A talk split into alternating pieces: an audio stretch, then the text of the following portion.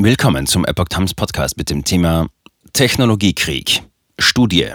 Chinesisches Militär trainiert Kampf-KI mit US-Halbleitern. Ein Artikel von Andrew Thornbrook vom 25. Juli 2022.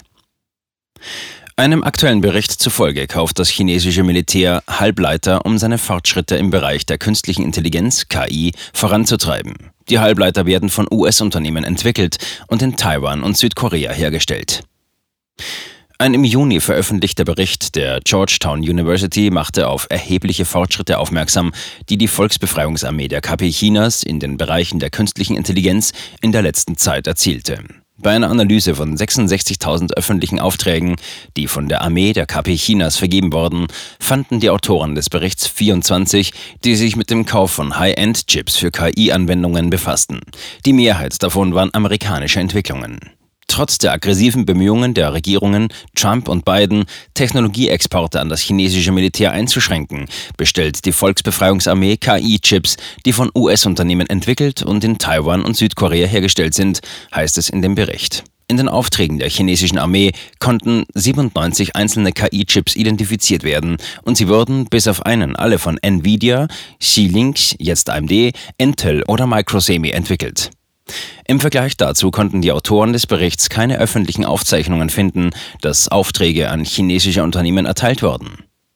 Peking ist auf US-Halbleiter angewiesen. Das kommunistische Regime gab seinen Entwicklungsplan für KI der nächsten Generation im Jahr 2017 bekannt.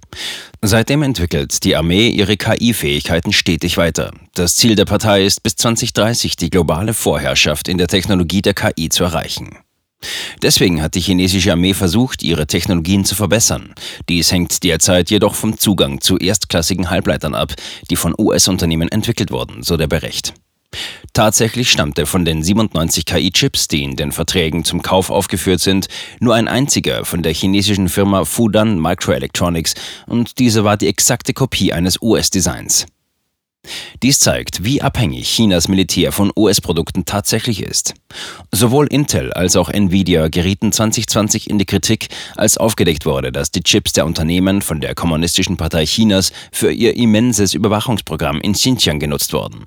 Dort werden mehr als eine Million Angehörige muslimischer ethnischer Minderheiten in Konzentrationslagern festgehalten.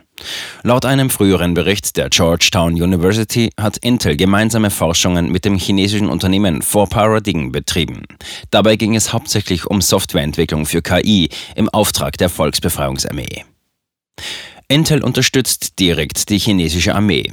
Die Stiftung für das Andenken an die Opfer des Kommunismus, Victims of Communism Memorial Foundation, behauptete sogar, dass Intel die chinesische Armee direkt unterstützt. Die Organisation beschuldigte das Unternehmen unter anderem, Pekings militärische Modernisierung, den Überwachungsstaat, die innere Sicherheit und die damit einhergehenden Menschenrechtsverletzungen zu unterstützen.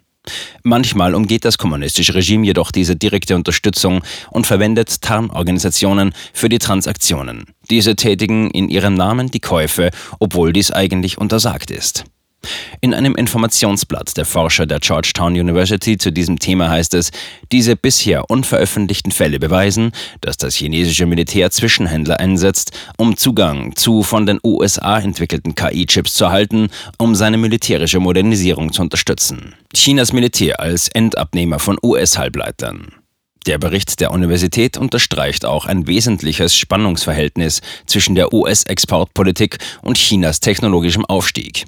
Das Regime legt einen Schwerpunkt auf sogenannte Dual-Use-Technologien, die sowohl für zivile als auch für militärische Anwendungen genutzt werden können. Im Klartext, alle Exporte solcher Technologien, die nach China gehen, können auch vom chinesischen Militär genutzt werden. Der Bericht stellt fest, dass die amerikanischen Technologieunternehmen trotz dieses Risikos den Export nicht aus eigenem Antrieb bremsen werden, was wahrscheinlich daran liegt, dass der Weltmarkt für Halbleiter 600 Milliarden US-Dollar wert ist. Aus Sicht der Forscher ist das problematisch, weil die US-Regierung ihre Exporte derzeit auf der Grundlage von Endnutzerkontrollen beschränkt. Sie kann dadurch das chinesische Militär nicht daran hindern, High-End-Chips über einen Dritten zu beziehen. Zu diesem Zweck schlagen die Autoren des Berichts strengere Ausfuhrkontrollen vor, die sich auf die physischen und technischen Merkmale der Chips selbst konzentrieren und nicht auf die beabsichtigten Anwendungen und Endnutzer der Chips. Konkret fordern sie neue und kreative Formen der Exportkontrolle, um den militärischen Fortschritt Chinas im Bereich der künstlichen Intelligenz und anderer Spitzentechnologien wirksam zu begrenzen. Der Bericht betont, dass keiner der sieben in dieser Studie identifizierten KI-Chip-Lieferanten der chinesischen Armee in der Handelsbeschränkungsliste der USA aufgeführt ist. Daher sei es unabdingbar, dass der US-Kongress ein multilaterales Exportkontrollsystem genehmigt. Zudem sollte das Handelsministerium ein System ausarbeiten, das auf den physischen und technischen Merkmalen der nach China exportierten Technologien, einschließlich High-End-Halbleitern, basiert.